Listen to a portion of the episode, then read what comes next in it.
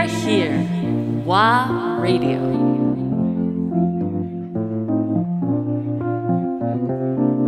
ワーレディオ岩月正康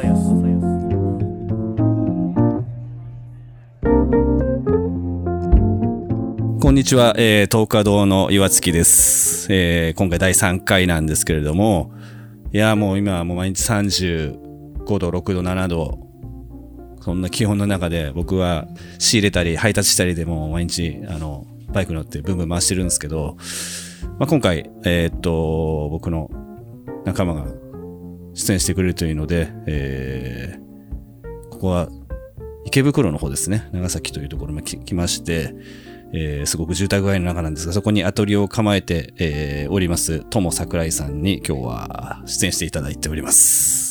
よろしくお願いしますはい、こんにちは。よろしくお願いします。お願いします。えーっと、まあ、僕から紹介っていうと僕もそんなに細かい情報は、あの、ちゃんと、まあ、伝えるのが下手なんで、えー、本、後で本人から自己紹介してもらうと思いますが、えーっと、トモさんはアーティストさんです。で、えーこの池袋のところにアトリエ構えてまして、スタジオアトリエ、はい、ここでずっと制作活動をされているんですが、本当にブラックホワイト、本当なんかこう、魂を叩きつけたような作品に囲まれて今おります。あの、ぜひね、ともさんのインスタグラムとかを見てもらうと作風とかもわかると思うんですけれども、えー、どうしてこういう作品が生まれたのかとか、なぜアーティストになったかとか、まあ僕は一度聞いたことあるんですが、ぜひ皆さんにも紹介を兼ねて、ちょっと聞き出したいなと思います。で、そう、僕すごい好きなんですけど、前もあの展示会渋谷でやらし、ねはい。やっていただいらっしゃった時に僕もちょっとフルーツも持って参加させてもらったんですけど、まあまあとにかく白と黒なんだけどめちゃめちゃ迫力があるし質感があるし、まあとても2色でやってると、まあたたまにね赤も入ってたりするんですが、もうたその少ない色でやってるとは思えないようなパワフルな作品なんですけど、なんでアーティストにというこの仕事にたどり着いたんですか？そこからうん、ちょっと本当ね。ね、お酒飲みながら喋りたいとこだけどね。そうね、あの、出会いもね、お酒の、そうそうお酒のある席で席だったりとか。ね、あ、まず、あの、あの説はお世話になりまして、ありがとうございます。したはい。あの、東急プラザのね、渋谷で個展をやらせていただいたときに、えっと、レセプションパーティーだったかな。そうですね。ですね。うんあの時に、こう、あの、フルーツをご提供くださったり。そう。すで、僕もだからその時テーマをもらってね、フルーツだけど白と黒で表現してほしいという、あの、気持ちいい無茶ぶりをいただきまして、なんだっけな、ブルーベリーとか黒いブドウと、あとは梨とか、ちょっとまあ白っぽいフルーツと白と黒の2層でね、出してみたんですよ。楽しかったです、すごい。いやー嬉しい。そう言っていただけるのは、ジェリー社長だけかもしれないんですけど。あそうそうあのここだけの関係でチェリー社長というあだ名がついてますが まあちょっとななんのこっちゃって話ですからまず出会った経緯みたいなのをちょっとお話しすると、まあ、僕の、えー、と昔からのおなじみの先輩がいてその方が、まあ、あの六本木でご自宅がある方のお家であのまあお庭でね、あのお食事会があるというので参加させてもらって、いやなかなか行かないエリアで緊張するなと思って行ったんですけどでも来てらっしゃった方本当に素敵な方たちばっかりで、まあ主催されてたその、ね、ごご自宅を持ってらっしゃるご夫婦さんもとても素敵な方で,、うん。でそのメンツの中にトモさんがいらっしゃったと。で僕もまあやっぱり昔ちょっとねデザインをかじってたりとかもともと表現するものとかには興味があったんですごい話をいろいろコンコンと聞いた上でそのもう一回お話したいっていうので、はい、合わせていただきあその前後でだからその渋谷のねあの、うん。で個展をやるっていうところも聞いてたんで、まあ、ちょっとそれも加えてお話を聞きたいなというので一回ねうん。じっくりお話をさせせていただき。でしたね、うん。そうだ。なんかすごいやっぱご縁っていうものをすごい感じることが絵を描くと増えていて、うんうんうん。あのまた会いましょうねってなった時に、うん。縁がある人ってそんなにコントロールしなくてもあったりするんですよね。ああそれはすげえ思います僕も、ね。うん。でない人ってまた会いましょうって言って二度と会わないんまあですよ。そうっすね、うん、それが面白いもんですよね。ね、だからジェリー社長はそういう中ですごい合うこうね何かやる時に一緒にやりたいなって思わせてくださったりとか、本当にこうばったりねあのお会いできるとかそういうご縁のある方だなっていうのは思ってます勝手にま。す。はい。もうすでにね、チェリー社長っていうワードが2回出てきて、その説明をすっかりすっ飛ばしてます。なんかいろんな誤解を生みそうなんでちゃんと話しておきましょうか。そうですね。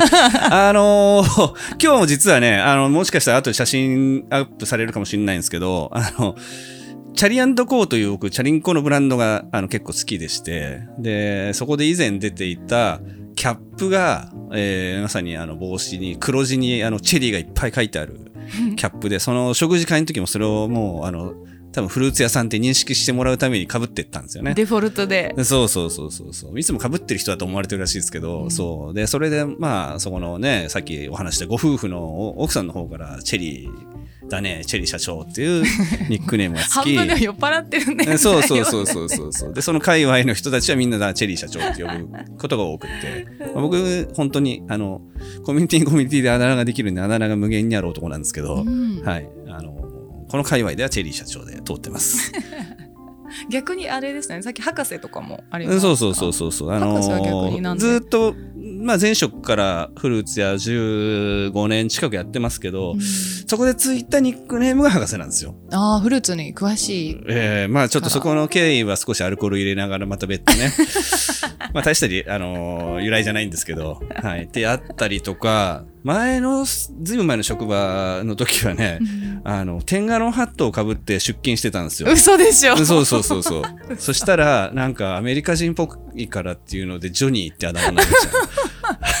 もう原型どこにもないじゃないですか。そうですね。チェリー社長もない。そうそう。あんまりだからね、名前、まあ名前からつくパターンもあるし、そっから、小学生ってすごいクリエイティブなんで、うんあのー、岩、岩月って言うんですけど、岩月が岩ちゃんになり、うんなんかね、そっから転じて最後にひまわりまで行きましたね。嘘でしょ？はひまわり。そのもはや、そう、その間を語るのが長くてめんどくさいんですけど。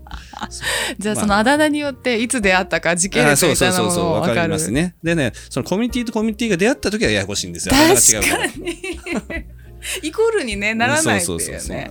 フルーツの博士チェリー社長。そうだね最近はちょっとこうフルーツづいてるんで、フルーツっぽいあだ名がうんつくようになってます。うん。そうそう。最新はどれですか？最新最新チェリーですね。チェリー社長ですね。最新版なんだ。はい。最新版です。最もアップデートされてる。はい、いやいや、まあまあまあ、ね、僕のあだ名話をさせて 面白い。そう、いや、もう本当にね、あの、ぜひ皆さんには、ここをきっかけに作品に触れていただきたいんですけど、まあ、あの、僕が知ってる限りでも、えっ、と、白と黒を基調にしつつ、いろんな作風に変身、まあ、その時の思いが多分絵になって現れてると思うんですけど、まずでも、な、なんで、えっ、と、絵を描き始めたのか、表現を始めたのかっていうところを、うん。今一度聞かせていただいてもよろしいでしょうか？すごい。まあ長野出身というね そうそうそうそう、長野出身で本当1時間で足らないくらいになっちゃうので、まあそりゃそうですはしょりますけれど、まあ長野で生まれ育っていくうちにこう。なんだろうな家庭の環境もちょっと深くいろいろ事情があったりとか、うんうんうん。あとはもうその地域的にやっぱりコミュニティがちょっとこう狭いとか、うんうん。閉鎖的っていうところもあってこう浮き気味だったりもするんですよね。でそんな中でこう絵っていうのはいつもこう心の拠り所というか、うんうんうん。逃げ場みたいなものになっていってで、まあ、学校もこう行かなかったりとか、うんうんうん。行ってもこうテーブルがね白いテーブル学校のテーブル白かったんですけど、うん。机にこう朝から帰るまでずっとこう手に持ってる鉛筆で絵を描いて、うん。で真っ黒になるまでこうはい。描いたら帰って、でその間に先生が帰った後全部消してまた真っ白なキャンバスが出来上がってる それはそれですごいシステムですね。もうね訓練。ずっとずっと書いてるみたいな訓練もしつつ、で家に帰ってもやっぱり自分のテーブルにこもって、部屋にこもってこう毎日ずっと夜中朝まで絵描いてたりとか、でその当時はねやっぱり漫画がすごい好きだったので、必然的にもうモノクロームじゃないですか漫ま画って、あね。原点みたいなところもあって、でそれで割とこう描いてることも多い中ででもこうカラーもその時はいっぱい使ってたんです、うんあの今もね名残はあるんですけど、はいはい。引き出し開けるとコピックって言ってね、うん。もう今はもうデジタルになっちゃってるのであんまり使ってる人いないかもしれないんですけれど、コピックっていうのはこう割と漫画でカラーを使う時に使う画材だったりもするんですよ。うん。ですごい肌色にもものすごい種類があったりとかしおてー。そこね後でお見せしたいなと思うけど、すごいカラーはめちゃめちゃ使ってました。あそうなんだ、うん。なんかちょっと今の画風からはイメージがつかないんですけどね。それそれで興味ありますねすごい。めちゃくちゃ漫画描いてました。うん。同人誌とか。ぼ僕も漫画すごい好きで、それこそ小学生の時は将来に夢漫画家とか言ってました。あ絵絵好きなんです僕も。まああんまりその創造的な絵は描けない。やっぱ模写がどうしても多いんですけど、うんそう。いんやだからなんかうん内側からひねり出せる人はやっぱ憧れでしたね。それがクレイジーか。うん。いやいや クレイジー、まあ、クレイジーですよ。クレイジーですよ。変態でしかいやないいとやい思うやでももうそう。いやでもすごいな。内なるものをこう吐露することができるっていうのはなかなかみんなできそうでできないことが多いんで、うん。まあ、それは同時に苦しみかもしれないですけどね。うんうんうん。そうそれで言うとまさに私は排泄行為だと思うって言ってますよね、そう。うん。なかなかすごい衝撃的なワードを使うなと思ってたんですけど。そう。で結構ねあの SNS でもそれのワードについて、うん。あのコメントとかメッセージでなんてこと言うんだみたいな。そんなもん見せんなやみたいなね。そうそうでもねそう。風紀委員会みたいな人いるの たまにいますから。そうそうそうそう。見回りのね、うん。方がいらっしゃるかと思うんですけどでもそこはあえてのやっぱり排泄なんですまあでも生々しい言葉の方がリアルだと僕も思うので。そうそうそう。なんかそこはもう本当誤解を恐れずに言いたくて、やっぱりこれって排泄行為以外何者にも変えられないワードなんですよ。あの私って明るいんです。性格的に見た目は。うんうんうん。あのあんまりこう人見知りもないように見られたりとか、うんうんまあ、お酒飲むと本当はって楽しくもなるし、はいはい一見ねこうポジティブな性格に見えることがすごく多い中で、中でやっぱりねあの私に限らず、うんみんなこう暗い部分というかネガティブな部分って持ってるわけですよ。よ。ね、うん一人になるとさすごい塞ぎ込んだりとか、うんうんうん酔っ払うと逆に泣き上手になってみたりとかね。そういう部分って必ずしもみんな持ってると思うんですよね。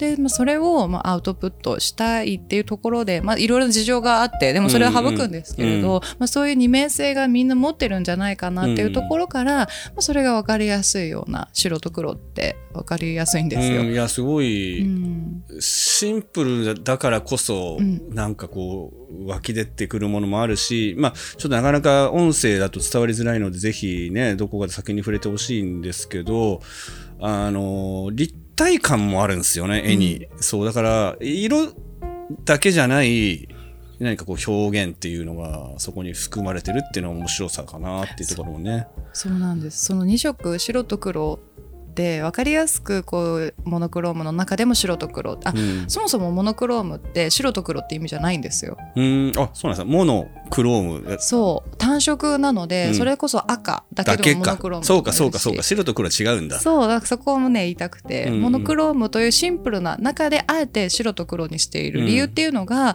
えっ、とその分かりやすさ、うんうん。白と黒のまあ対比の明暗ですもんね。美しさ、そうそう、うんそこを表現したくて。でただその先にあることっていうのがさっきのあの凸凹とかうんうん。陰影凹凸っていうところ、そこを見てもらいたいっていう意味なんですよね。